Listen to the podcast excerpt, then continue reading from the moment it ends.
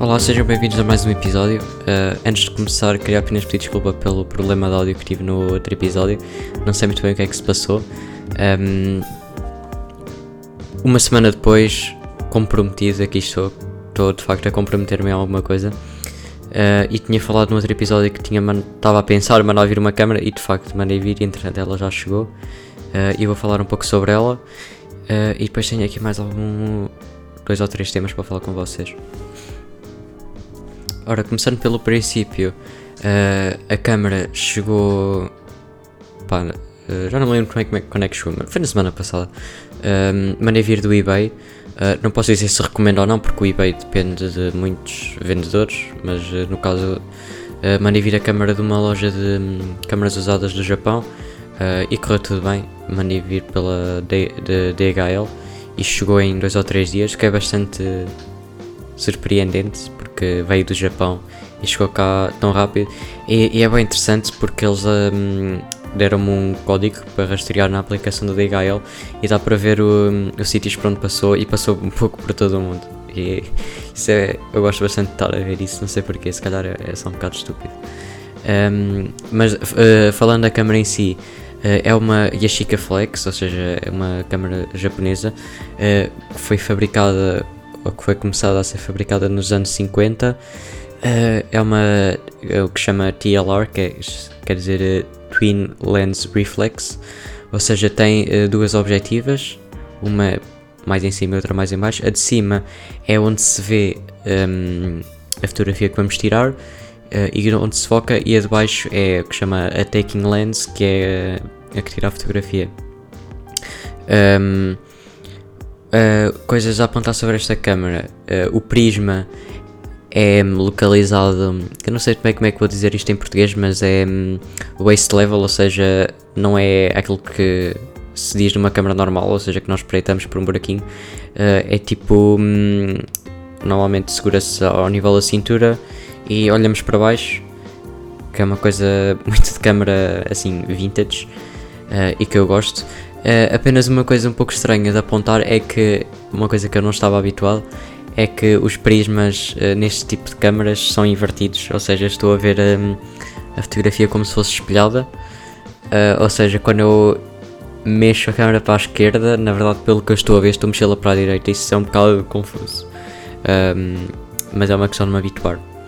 É uma câmera de médio formato, todas as câmaras que eu tinha até agora são 35mm, Uh, e um, este médio formato é. Um, pá, por um lado tem os seus prós e os seus contras porque por um lado são, tem mais resolução porque o negativo tem o triplo do tamanho. E não há nenhuma câmera digital até agora que tenha a resolução que tem este formato. E hum, quer dizer, na verdade até há, penso que há algumas câmaras mas custam 40 mil euros e nada como aquela câmera um, perdi-me. Mas, eh, ok, esta câmera tem 12 eh, fotografias, quer dizer, mais ou menos, porque isto é. Uma, já lá está, é analógica e depois às vezes podem acontecer erros. Um, mas eh, em princípio tem 12 fotografias. Uh, os, um, os rolos no caso custam, é, custam aproximadamente a mesma coisa que os 35mm, alguns são um pouco mais caros. Uh, e até agora em 2022 começamos um ano um pouco mal porque basicamente está a ficar tudo mais caro porque há mais procura e hum, não só há menos um, cada vez menos marcas a fazer a fazer filmes como por exemplo a Fuji que está a descontinuar os seus filmes e está a, a, colocar simulações desses filmes na, nas suas câmaras digitais que são muito mais caras e é, e é digital, ou seja, perda da piada toda do analógico. Uh, como a Kodak também um, devido agora mais ou menos por causa da pandemia e uh, alguma falta de matérias-primas, eles tiveram que substituir um, o, o, típico plástico com que eles fazem tipo as, um, os cartuchos dos, um, dos filmes tiveram que substituir isso por alumínio porque é simplesmente mais fácil de arranjar para eles uh, e uma coisa que eu vi num já não sei muito bem onde é que vi, mas vi numa reportagem na, no site na internet sobre fotografia é que eles estão a dizer que hum, estão a produzir muito menos porque tiveram de substituir isso porque há falta das matérias-primas de borracha e, de, e dos plásticos.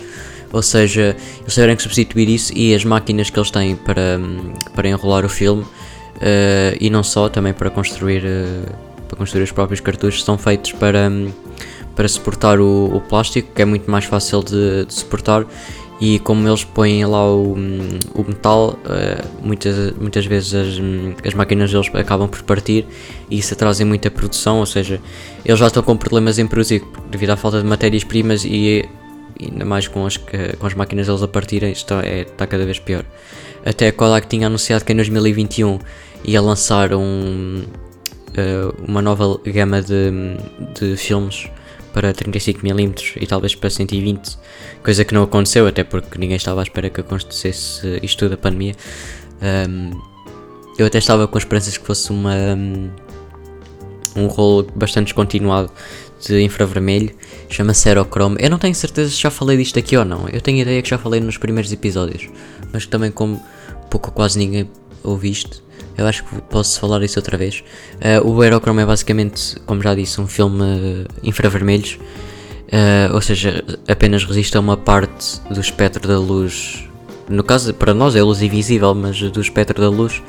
Um, ou seja, por exemplo, se eu tirar uma fotografia a uma coisa artificial, uh, isso não vai. Um, uma coisa artificial que não emite a luz infravermelha não vai registar com uma cor uh, e no caso essa cor era quando se usa um filtro laranja ou amarelo no objetivo essa cor fica muito uh, para os vermelhos e para os rosas, o que dá um efeito bastante engraçado. Um, e esqueci-me do que, é que estava a falar outra vez, isto não é fácil.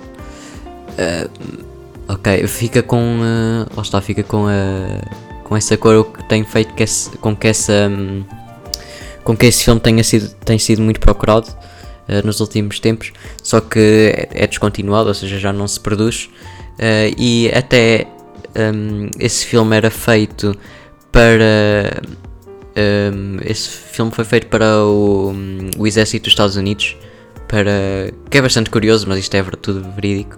Uh, era para um, vigilância aérea, ou seja, para distinguir camuflagem de, de vegetação, porque a vegetação, os cloroplastos, e eu tenho biologia, portanto eu devia saber isto, uh, os cloroplastos emitem radiação infravermelha quando estão sobre, um, quando estão a realizar a fotossíntese, ou seja, como emitem a radiação infravermelha, uh, estão a ser, estão a, um, a ser registados numa cor diferente um, da camuflagem, coisa que não é visível para nós, porque a camuflagem, como tem a mesma cor, supostamente, uh, da vegetação, que é esse o propósito, uh, nós não conseguimos distinguir, mas com esse filme eles conseguiram distinguir na altura.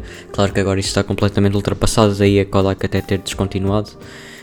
Um, no entre, entretanto, uh, acho que foi mais ou menos em 2013, um fotógrafo, uh, eu agora não me lembro do nome dele, mas eu já vi o trabalho dele, ele fez um, um, um documentário em filme, acho que foi em, em 16 ou em 35mm, na República do Congo que houve lá uma guerra civil, então ele foi com esse, com esse filme para lá uh, e pá, é um bocado curioso porque ele basicamente foi registrar uma guerra com, uh, em que basicamente tudo que era vegetação aparecia a, a cor-de-rosa. Só que isso é bastante. em cor-de-rosa e é vermelho. Só que isso é. pá, é um pouco metafórico, lá está, não é? Porque estava a revelar ali qualquer coisa que. que estava a escondido para o mundo todo, até porque Segundo o que eu sei, aquela guerra foi bastante pouco falada no, no panorama internacional, se bem que foi um dos grandes problemas na, na República Democrática do Congo e na África, um, e não estava a ter a atenção que talvez teria noutro país mais desenvolvido. Uh, isto tudo para falar de. não sei bem. Uh, pá, estava a falar da câmera. Acho que não tenho muito mais a dizer porque ela funciona perfeitamente bem uh, apesar de ainda não a ter testado, porque entretanto mandei vir, uh, mandei vir alguns rolos, só que estão a demorar a chegar. Até tive que cancelar uma encomenda porque estão a demorar demasiado e eu não, não tenho paciência para dar à espera. Peço desculpa, sou um bocado imaturo, mas uh, é verdade. Oi, peço desculpa. Um, pá, basicamente não tenho paciência para estar à espera. Uh, é uma coisa que, que me frustra um bocado. É que mesmo que eu queira. Um, que eu queira produzir coisas e levar as minhas ideias para a frente, que é uma coisa que eu já vou falar a seguir. Um, no fundo, pou, poucas coisas, que é a parte criativa, é a única coisa que depende de mim. Uh, e depois eu tenho que estar à espera de, pá, de do laboratório, de, deste site de não vir as coisas e das transportadoras. Uh, e pouca gente está de facto interessada em ajudar e, e em trabalhar, que é pá, um bocado triste, mas uh, tem que se esperar, não é? uma coisa também que eu achei ontem um, no YouTube, eu estava a ver um vídeo de um fotógrafo um, chamado. O canal dele chama-se Granny Dash, mas ele chama-se Jason, é dos Estados Unidos. Uh, uh, ele estava, pá, estava a fazer meio, meio um vídeo de, de updates e um, ele estava a dizer que queria fazer um. Ele já tinha dito isso há, algum tempo. Uh, queria fazer um, um photobook, que é uma coisa que talvez um dia eu também faça, uh, mas uh, lá está, isso demora bastante tempo e ele diz que já estava a tratar disso há mais de um ano, só que ele isso devido a um, creative constipation, constipação criativa, um, está, está a adiar. Isso é, uma coisa, lá está é o que eu quero falar aqui, uh, que é constipação criativa. Isso é um, é um conceito, um, aliás, é um termo, mas que vem com o conceito atrás uh, ao qual eu associo muito a procrastinação. Uh, pá, lá está, eu tenho as ideias, só que depois uh, pô-las em, em execução, que é o que eu, que eu sofro um bocado aqui no podcast, por exemplo, que é uma coisa um bocado básica, mas que é difícil de levar. lá está todas as semanas e no início eu nem sequer me comprometi. E é um bocado estranho eu estar aqui a assumir que me comprometi, se bem que vou só na, na, na segunda semana consecutiva de estar a fazer isto. Um, pá, mas lá está, é uma coisa que toda a gente está sujeita, que é a procrastinação. E depois também o que eu já estive a falar há pouco, que é, é, é aqui no caso da, da fotografia, por mais que eu queira produzir coisas, estou sempre dependente de, de variáveis que na verdade não dependem de mim.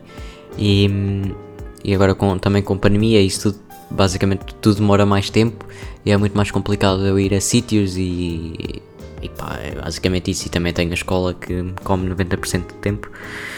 Uh, e até se eu fosse mais empenhado na escola, até me levaria muito mais e não teria tempo para fazer nada. Um, mas isso é outro tema que eu talvez uh, falarei noutra, outro episódio. Que vai ser para a semana. Em princípio, para a semana já começam as aulas, mas eu vou estar cá, prometo.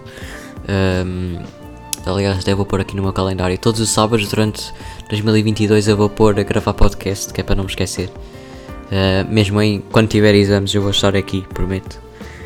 Uh, é isso é em junho, não sei se consigo fazer isso até. Até lá. Não, não, não. Vamos conseguir. Uh, lá está aqui a constipação criativa. Estão a ver? Uh, o que é que eu tenho mais para falar com vocês? Sinceramente.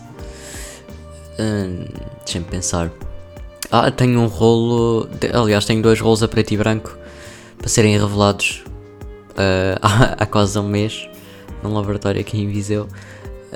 Por um lado, é, é uma loja. Uh, é muito longe da minha escola. Eu passei lá por acaso e entrei e perguntei se faziam revelações e disseram que sim. Até estive a falar com um senhor que eu assumo que seja o dono da loja, que é fotógrafo. e eu perguntei-lhe, ele disse que sim. Só que disse que. Hum, as revelações, o tempo da revelação depende de, de basicamente de, do fluxo de rolos que entrar na loja. Ou seja, tipo, se eu levasse só um, uh, ele disse que poderia demorar um mês ou mais. Uh, e eu até levei dois e já está quase a demorar um mês. Portanto, estão a ver. Lá está, pá, coisas que não dependem de mim, não é? Mas uh, pá, olhem, estamos aí. Um, fiquem bem. E bom ano já agora primeiro episódio deste ano. Um, fiquem sábado, próximo sábado estamos aí. E obrigado a quem está a ouvir aí mais uma vez e até logo.